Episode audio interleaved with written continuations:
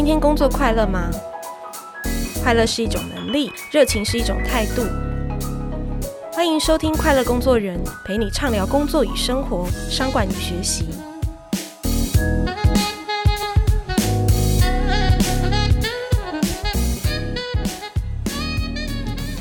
大家好，我是 Cheers 快乐工作人的主编若涵，今天要来跟大家谈哦，就是梦想跟现实的这件事情。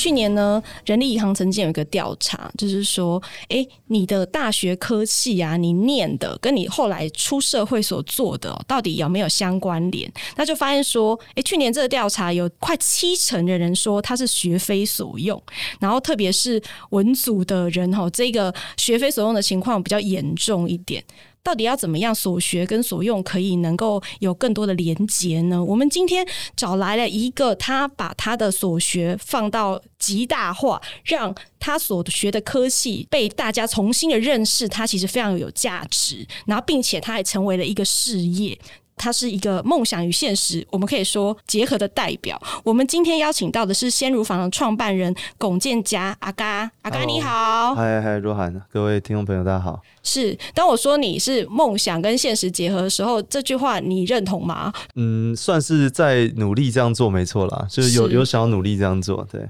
是，那因为其实呃，鲜乳坊创办已经是六年了嘛，对不对？对，对，六年的时间，它的员工人数从一开始是三个人，到现在已经呃六十人，六十几位，对，快七十位了。对，而且营业额也是非常的高，就是破的不只是十倍，现在去年看好像是五亿的数字了。对，所以是的确是一个创业非常好的一个典范哦。那所以我们也想要请阿嘎来，就是先聊一聊，就是说当时你是念兽医系，中心的兽医系嘛，那你自己怎么会？开始去走进兽医系，然后并且开始做卖牛奶的生意呢？其实我本来就非常喜欢生物这个学科，所以我那时候在呃选择自己要走的方向的时候，兽医就是又可以做研究，又可以做临床，或者说你要做呃现场医疗等等，它的发挥的空间是蛮多的。然后呃，所以那时候就进入兽医系。但其实进入兽医系念的时候，对兽医的想象还很薄弱啦，因为大部分其实听到兽医两个字，都会直接跟动物医院的狗猫医生做连接，然后大部分的兽医系的毕业生也是往这个方向做出路，这样。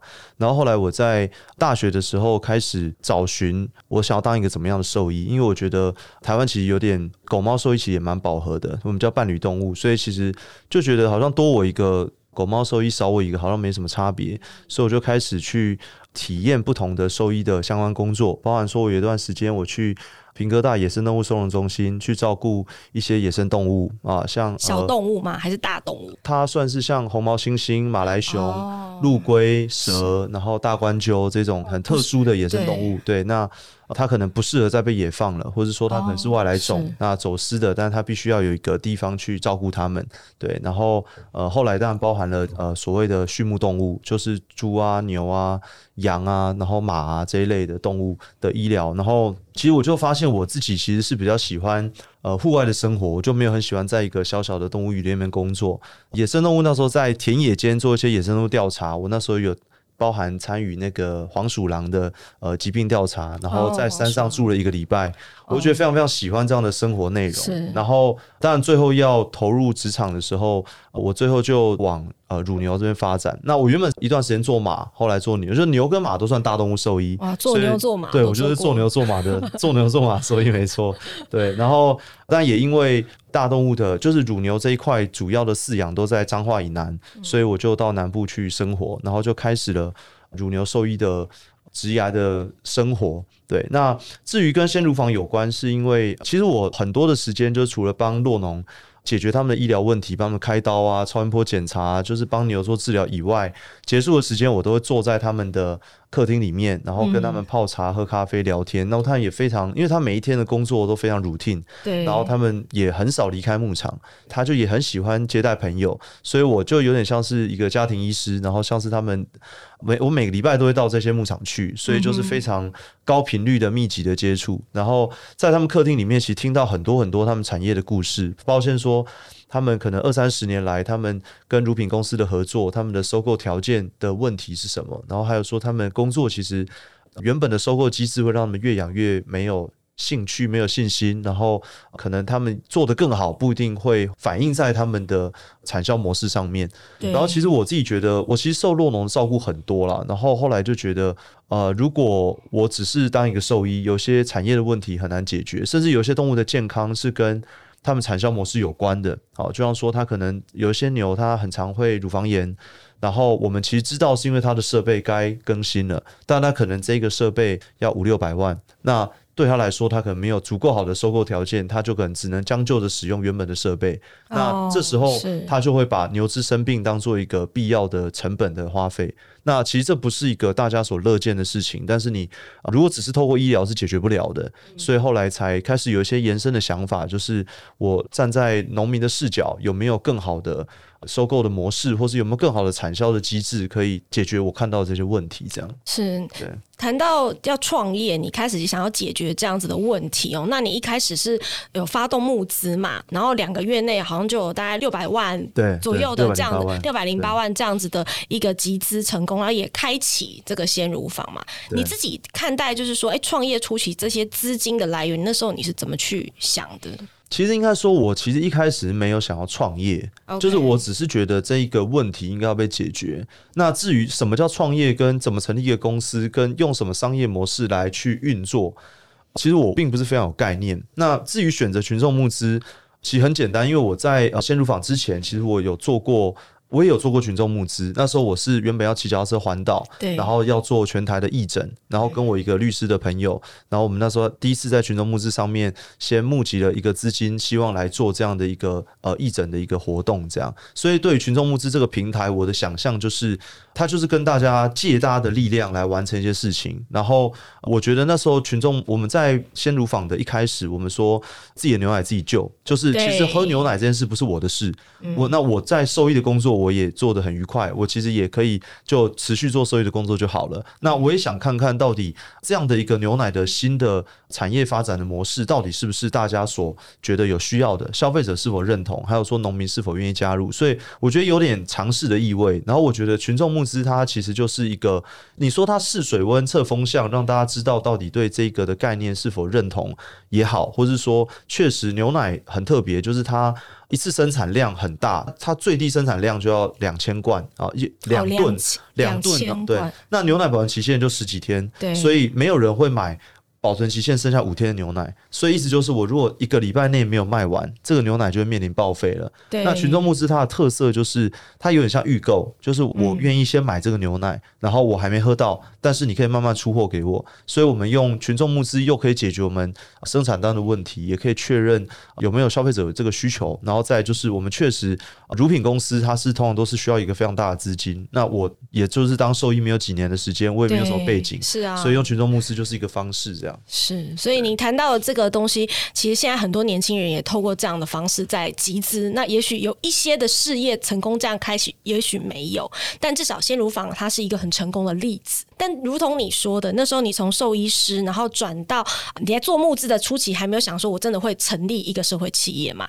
你的这个过程中啊，你的这种商业思维，到如今可以营业额破五亿，你自己怎么去养成这种商业的思维、判断、知识？我觉得我自己个人是还蛮喜欢多元学习的人，所以我还在当乳牛兽医还没有先乳坊这概念的时候，其实我自己那时候，因为我那时候住在台南白河，我是台北人，好，但是白河是一个非常。乡下的地方，就是为什么会住在台南白河啊？因为我我前一个工作是在一个乳牛营养品的公司，我是做兽医技术的服务这样。然后那间公司它就是坐落在白河，然后我住在公司的一个宿舍，然后那个宿舍就是一整片田里面就插了一栋房子，然后里面就只有我一个人住，哇！然后方圆一公里内没有任何其他人了，然后我在。从田间走到我宿舍的路上，什么动物都可能发生，有蛇啊，有白鹭鸶啊，什么都会有这样，哦、青蛙各种的。对，然后呃，但我那时候虽然住在白河住了两年，但是我那时候其实就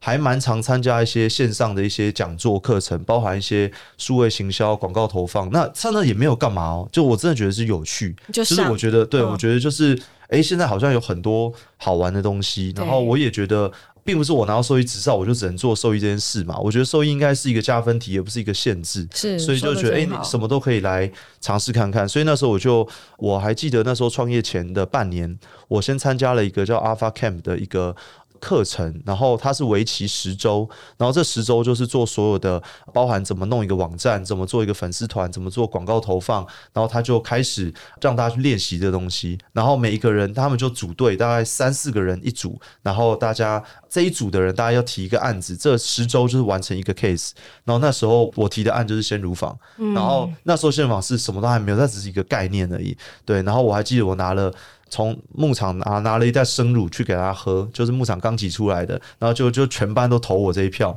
然后所以后来我们就因为生乳太好喝吗？可能是吧，对对对对，就是，然后所以就等于是，我觉得当然我因为我算是确实是外行的视角，然后并不是说真的对于商业真的很熟悉，但我觉得商业其实是跟我们生活是很连结的，所以并不是说你一定要很是商业的专业才一定才能懂商业，我反而觉得就是你有时候用一个非。专业典型的，因为我自己觉得鲜乳坊是一个非常非典型的公司，所以我反而觉得非典型的视角反而会有一些呃不在框架内的一些思维跟想法，反而是可以突破过往的一些商业运作啦。所以我自己是觉得，就保持一个很开放，没有觉得自己不行的那个状态，其实就可以了。这样是，但我们谈到说，哎、欸，你把你的所学所用，然后变成了一个真的可以落地的这样子一个可以解决社会问题，也有商业模式的东西的时候，一定会遇到一些梦想跟现实之间的一些差距嘛。对。你自己在这六年当中有发现或是遇过这种时刻吗？我觉得我们的运气还不错，就是在。公司刚成立之初的原因就已经很清楚，我们是为什么成立这间公司了。就是不是因为牛奶是一个很好卖的产品，或是不是因为它是一个非常市场空缺的一个商业模式，所以我我要特别做这件事，而是因为我已经很确定我在产业里面我想要解决一些问题，我想要透过商业来解决这件事情。所以我觉得在因为有了明确的。解决问题的一个出发点，哈，因为其实，在二零一四年开始出现了呃社会企业这样的一个名词，那时候其实我是不知道的。我到成立公司晚一段时间，因为我的合伙人郭佑，他之前算是在社会企业算蛮活跃的，他在跟我分享这个概念，才知道哦，原来想要解决社会问题，但用商业模式去解决它，这个就称之为社会企业。对，那也因为这样的一个企业的一个定位跟一个企业之所以为什么存在这个原因，所以我觉得在。呃，这个过程当中会加入的伙伴，我们对于这件事的认同程度是很高的。那当然，我觉得一定会有很多这样的挑战，因为就算你不管有任何想法，你在商业的环境中存活都是一个很困难的事情。就有人说，你创业大概五年内百分之九十九的公司会倒闭，好，所以其实商业本来就是一个很险恶的环境，或者说是一个非常非常困难生存的一个环境啊。所以你要在这样的环境之中活下来，同时抱着你呃想要完成的一些事情，有些人会觉得这是。更困难的一个包袱，但我反而觉得是，如果没有这一层东西，你反而会更难在这样的困境之下坚持下去。所以我反而觉得那个是一个加分的事情，就是你因为有明确的这个事，而我觉得。这中间的取舍的过程一定有存在啦，就我们中间也有也会有类似这种利害相关人，大的利益到底要怎么去？我又要照顾其他人，但是我自己可能又还活不下来。那这一个的比重，我们到底该怎么去思考它？那这样我们很经常会讨论这种事。那久了，我觉得大家也会慢慢累积出一些共识，跟我们自己所认为的优先顺序。这样是。那像现在非常多年轻人，他们在找寻工作的时候，他都会很看重品牌的一个精神，跟他想要做的事情有没有对这个世界产生。真好的影响力嘛？那像鲜乳坊，当然去年也拿到了这个 B 型企业的认证。那我记得你在你的文章中有谈到说，你不是刻意为了那些指标去符合它而做，就是自然而然的这件事情。所以对你来说，鲜乳坊它应该是最终你想要它发挥的这个品牌的影响力是什么？呃，其实我们一直在找寻一个什么是一间更好的公司的这样的一个想法。那到至于什么是一间更好的公司这件事情，它在不同的时代底下，它会有不同的定义方式。那我觉得，在我们现在这个时代，一间非常非常赚钱的公司，已经无法完整的代表它是一间更好的公司了，因为它在纯粹赚钱过程当中，像刚刚说是有发挥其他正面影响力，或是它可能在一些外部的成本上面，反而影响了一些其他人，不管是环境上的污染啊等等的，都是大家所关注的。所以，其实我们从公司刚成立，登录到社会企业的平台，一直到公司的第二年，我们尝试去申请呃 SRI，它是叫社会影响投资报酬率哦，就是我们 ROI 就是投资报酬率。社会影响力的投资报酬率，就是你投资一块钱在公司里，你会产出多少的社会影响力，然后再加上 B 型企业。其实我们这个过程是想要来学习跟了解，到底别人所认知的好的公司是用什么样的方式来描述它。就像 SRI，我们那时候透过跟牧场的访谈，它是一个财务代理指数，就是你做的所有事情，你的社会影响力能不能换算成财务代理指数来去衡量你做的事是不是有价值的。好，所以那时候 SRI。他就说，他可能要访谈洛农跟我们合作之后，除了他们的收入提升了，他们的家庭有变更幸福吗？是。那怎么样是更幸福？我们有没有一个方式来去描述它？那我们公司的伙伴在做这件事的时候，会不会觉得这件事情是让他人生觉得更有价值的？嗯。那有没有一个方式去换算它？就是那 B 型企业也很像，B 型企业他在意的是利害相关人，包含了社区环境，然后供应商，然后等等的。那我们在这过程当中，我们去发现哦，原来。有一些事情是我没想过的，好，举例来说，他会在意说，诶、欸，董事会的男女的比例，哦，是不是有一个平衡性？然后我们的采购包材上面有没有一些更环保的一些包材的选择？那我觉得也透过这一些的管理模式，或是这一些的这些的认证来去。教我们说，在他们的视角里面，哦，这个叫做更好公司的样子。所以我觉得我们只是一直在找寻这个东西。那他这个答案，但只有我们自己会知道啦。对，那所以我觉得在当然 B 型企业对我们来说，它也算是跟公司内部的营运体制有关啊。然后还有说，对于这个整个利害相关的供应链也会有关。所以我觉得在过程，我自己也是学习蛮多的。对，就是你们不断的问自己，或者用各种指标来检视，说你是不是成为一个更好的公司。那那个好的定义是对这个世界嘛？对，对这个社会来说，没错。诶，我可以问一下，那你们的 SROI 现在是怎么样子嘛？我我们怎么来看你们的 SROI？呃，我们那时候做的那一次是总共是四点零五分，意思就是每投资一块钱在鲜乳坊会有四块的社会影响力。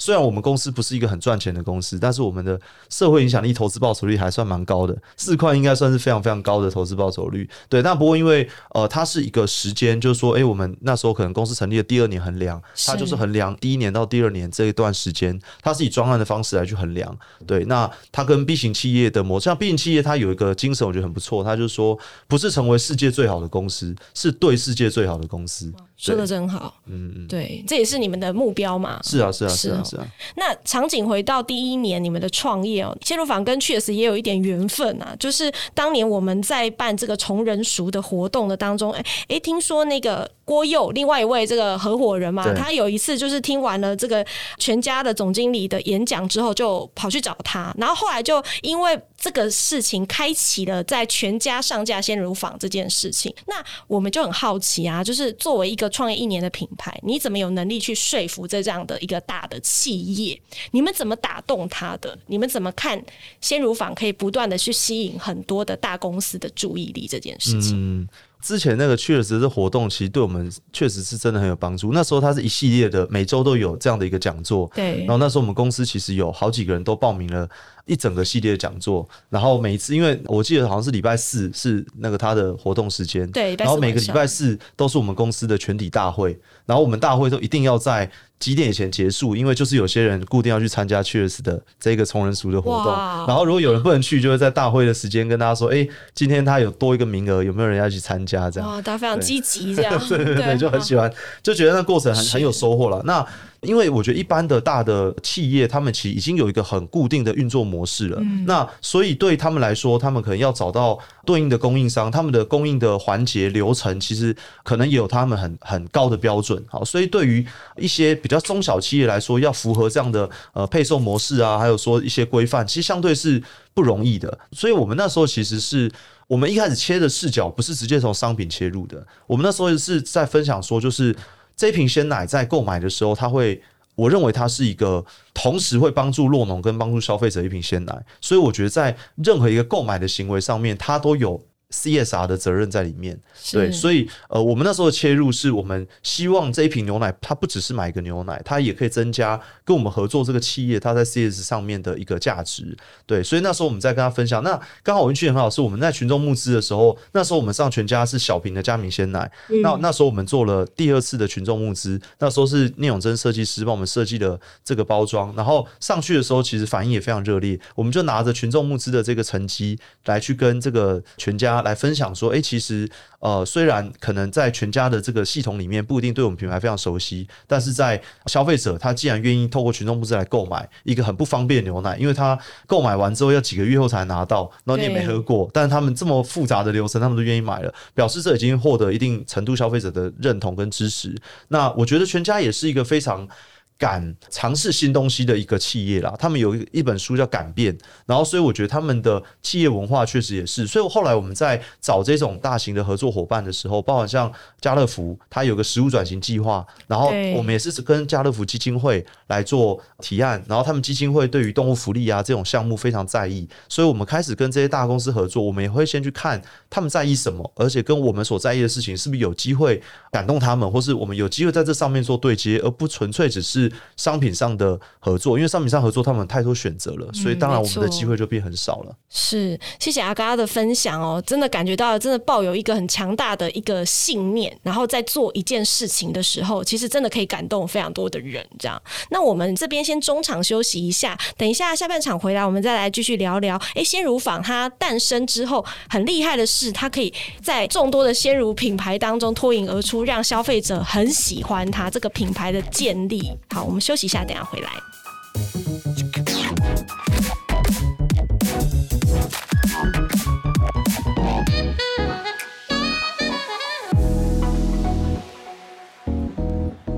大家好，我是 Cheers 的主编若涵。上半场的时候呢，我们跟鲜乳坊的创办人阿嘎聊了他的一个创业故事哦。他有谈到说，在创办鲜乳坊一年的当中，他们有一次跟全家提案，然后就促成了他们的产品在全家上架。那刚刚中场休息的时候有聊到说，哎，其实这个合作是很长远的，不断有一些新的合作方式、新的产品在全家上架。所以我们想说，跟阿嘎来聊一下，就是说。欸、提案这件事情要怎么样才能够有效啊？OK，对呃，我觉得最常在提案里面第一时间整理的内容，都会是我想跟对方说什么，或是说我有什么东西我想告诉你。好，那但我觉得这个是很单向的，所以我其实，在跟、嗯呃，任何一个对象在提案前，尤其像我们之前跟全家，或者像呃我们在跟天人茗茶等等提案的时候，我一定会先把他整个网站先给你们看过，就是他们这公司的使命是什么，然后他们公司在意什么，然后他们公司最近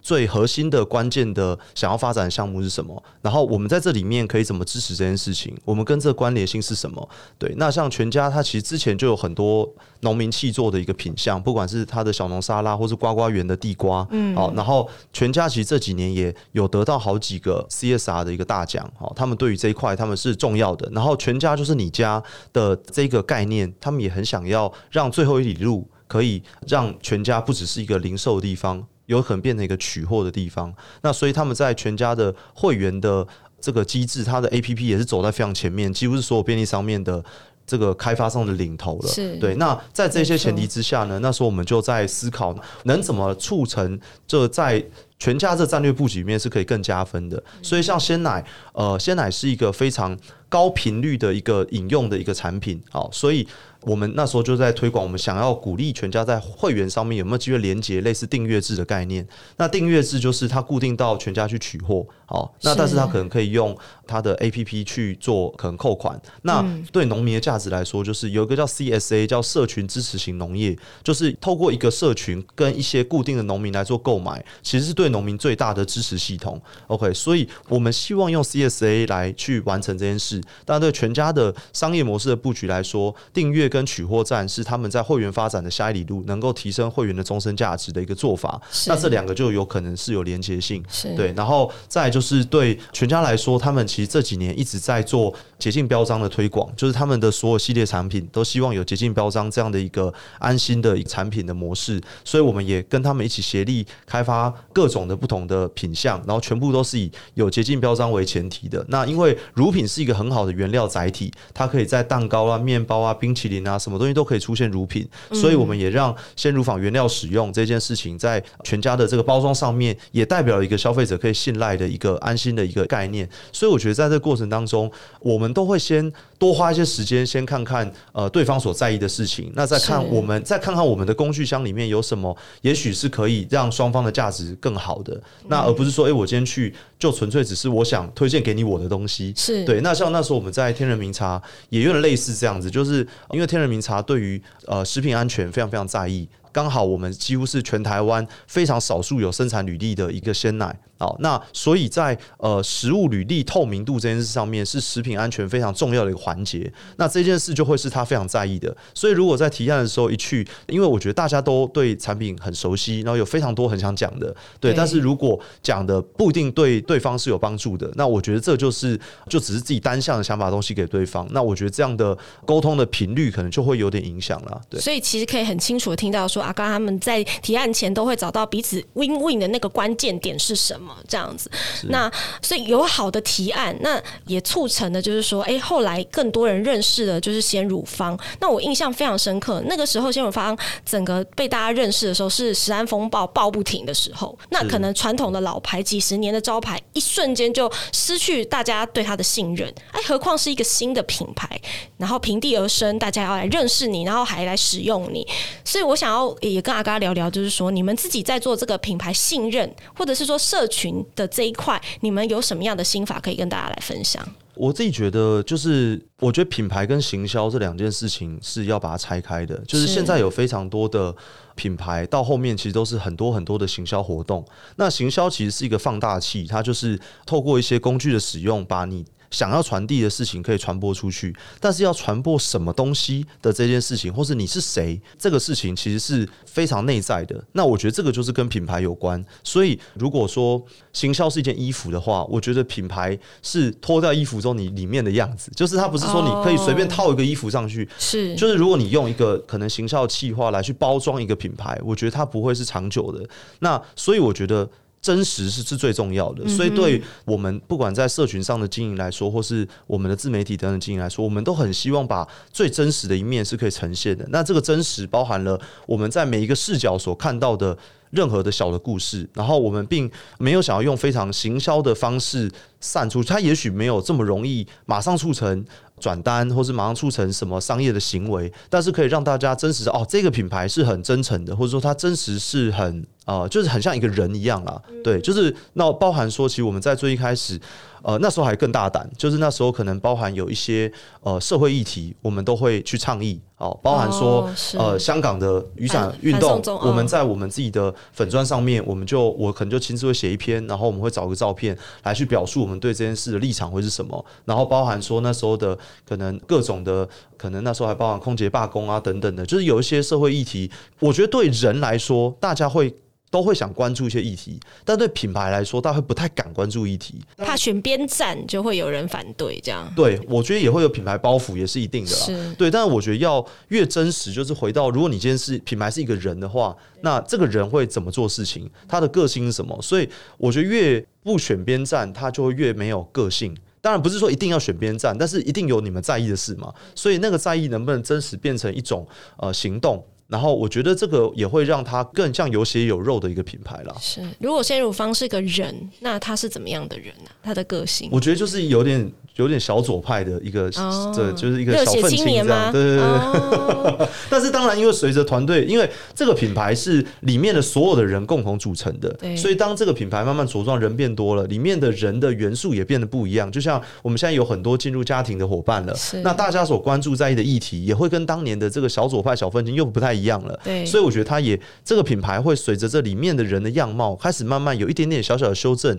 对，但它就是这一群人的集合。所以我觉得一段时间重新去重新醒视跟定位，像我们公司会有一段时间叫品牌共事营，就是每个人一起参与，然后大家各自提出你对于这品牌的感受、认知、看法是什么，然后我们一起来形塑啊这个品牌呃真实的样子。那我们如果都认同这个样子，我们在站在他的立场来去讲任何东西，我们就会更清楚我们可以说什么，或者说我们什么东西是我们所在意的。这样。是，所以你的品牌经营就是第一个你要真诚，不管你要卖什么产品，你里面包装之外脱掉里面的是什么是最重要，然后再来就是你的品牌可以不断的再进化，那那个进化的定义可以是通过你们的集体而来，这样子不会是你一个创办人去定掉它，反而能够更真实的去传递给消费者，这样。对，对，没错。对，那呃，因为现在已经是创办六周年了，其实也是一个不短的历史，这样子。那我想说，也请阿嘎就是在。呃整个节目的最后也来谈一下，就是说你自己觉得哈，就是在谈创新，在谈产品定位，因为人家不断的去推出新商品嘛。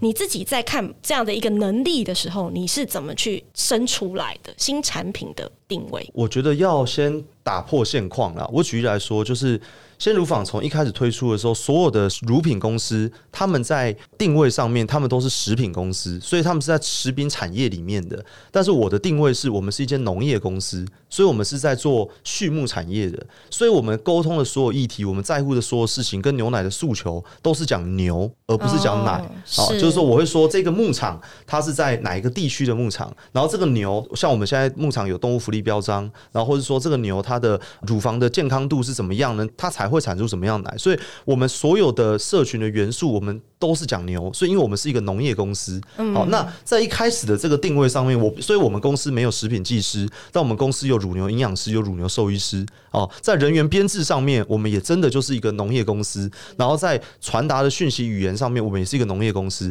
那一开始我们就先区隔了这一个。产品的分类，所以在这件事上面，我们就没有一定要用食品公司的视角跟语言来去讲述这个产品。是好，那在一开始，当然我们是呃想要给消费者一个多的选择。我们在公司的第一年，我们那时候产品名叫小农鲜奶。好，那但是呢，我们很快在第一年的时间，我们就把小农鲜奶这个词拿掉了啊？为什么呢？因为因为呃小农这个词呢，就是它太被滥用了，对啊，然后它太感性了，是两头牛叫小农，还是二十头，还是两百头，还是两千头？在美国，两千头叫小农；在台湾，二十头可能叫小农。哦，是。那所以这个规模，那那重点是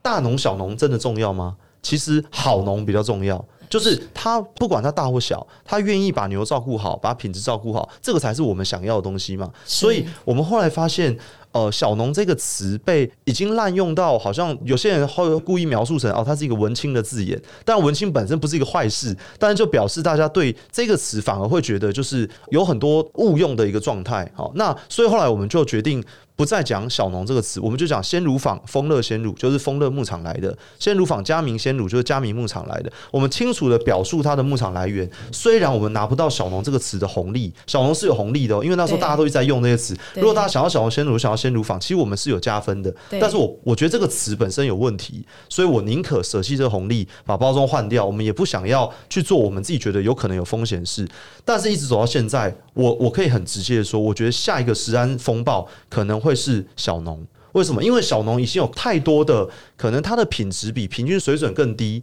但是他觉得好像贴上一个小农的标签，我可以卖更高的价格，而想要出来做自己的小农品牌，或是有一些行销公司，他跟大公司贴牌，贴了一个长得很像小农的。设计包装哦，但是它其实内容物是跟大厂完全一样的。那但是它的价格就是要卖比较高一些。好，这件事情会慢慢让消费者不再信任的。那这个好不容易让农民有一个新的机会的一个可能性，却会消失。那这件事是我非常非常担心的。所以我觉得会不会我们好像打开了一个潘朵拉的盒子？所以我觉得接下来在产品定位上面，我想要重新去诉求，就是农产品做的最成功农产品是哪一些呢？我们可以看到茶、咖啡、酒，这个是最好的。农产品的一个示范。好，那我以咖啡来说，咖啡最一开始，它即溶咖啡是那时候欧洲人移民到美国的时候，想要快速取得方便容易的咖啡，不管它好不好喝。然后这是咖啡第一波革命。第二波革命出现星巴克规格化、商业化、工业化、大量生产的咖啡，这是第二波革命。第三波革命走到了现在的精品咖啡，它标榜的产地，然后它的风土，然后它的特色、它的手法，然后甚至它的规格、品质、破碎率、不良率，它都定得非常清楚，甚至有特别的品评师。然后在精品跟商业咖啡，它不管在呃末端的商业价值上面，跟它的产品的定位诉求上面，都是完全不同的。好，那我也希望让台湾的农产品有这样的一个独特性。所以下一步，我们也希望在农产品跟食品区隔开来的下一步，就是能让。鲜奶出现一个新的集聚，不是叫小农鲜奶了，它叫庄园鲜奶。这个庄园鲜奶就是更好的鲜奶，它不一定用小农这个词就能很精准的描述它，它一定是可以产地追溯的，它一定是品质比较好的，它一定是风味更佳的，它一定是没有经过太多工厂的刻意调整的。好，那在这些定义之下，才能让大家很放心的继续累积跟信赖台湾的农产品。所以这一个庄园鲜奶是我们的一个重要计划。有没有机会让风味的品评，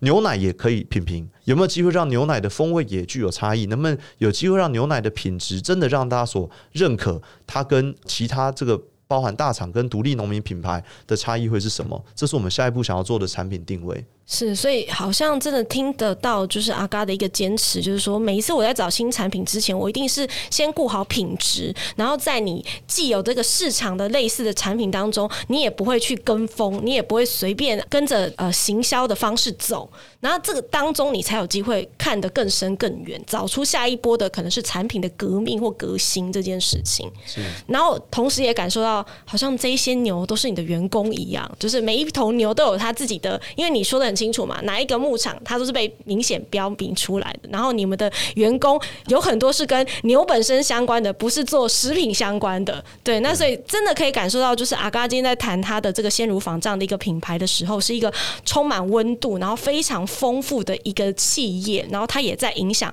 台湾非常多的消费者，他在喝这瓶牛奶的时候的那种感动，这样子。我我会觉得就是呃，我们在 B 型企业之后所描述我们的利爱乡。不管是消费者、公司内部的伙伴跟牛，我觉得就大家都是伙伴关系，其实牧场也是伙伴关系。对，所以就是我们现在也不会特别想要去用员工来描述我们的合作伙伴，但是包含刚刚说的牛啊、洛农啊这些，其实都是利亚相关人。所以我觉得大家要必须要一起在类似一个小联盟的概念，我们才有机会把从上游到下游都可以把它做好。这样，所以所以每一头牛都是你的伙伴。对对对对对，对 牛伙伴这样。对啊，那节目的最后就是想请阿嘎，就是给想要创业或是有有一些职场上的梦想年轻人一些鼓励哦，就是说那个。从零到一的过程，如果你是一个我想要把梦想当饭吃的人，好，如果他有这样子的想法，你会给他什么样的建议？我觉得，其实，在台湾的这样的一个教育文化里面，能够长出自己有梦想的人是非常不容易的啊。因为台湾教育环境，我觉得没有这么鼓励大家去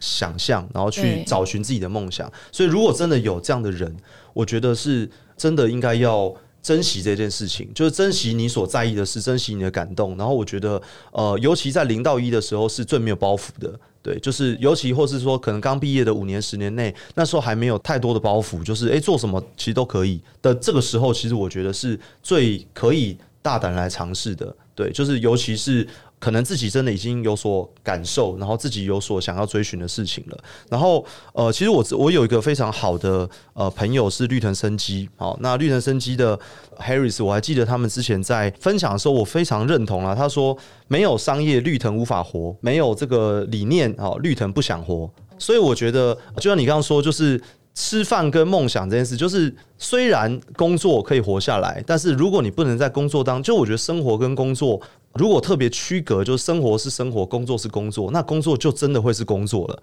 那如果是工作也是生活的一环，才有机会在工作当中实现你生活想要完成的事情。对，所以我觉得那个梦想的这件事情，呃，它应该是重要的，而且需要优先考量，看就是能不能一起在你的生活当中，同时在工作里面被实践的啦。对，从你的身上，或是你的好朋友们的身上，可以看到这件事是可以做到的。对，有机会的，有机会。对，好，今天非常谢谢阿嘎来。我们的节目分享哦，谢谢。感谢。那我们听众朋友，我们就下次再见，拜拜。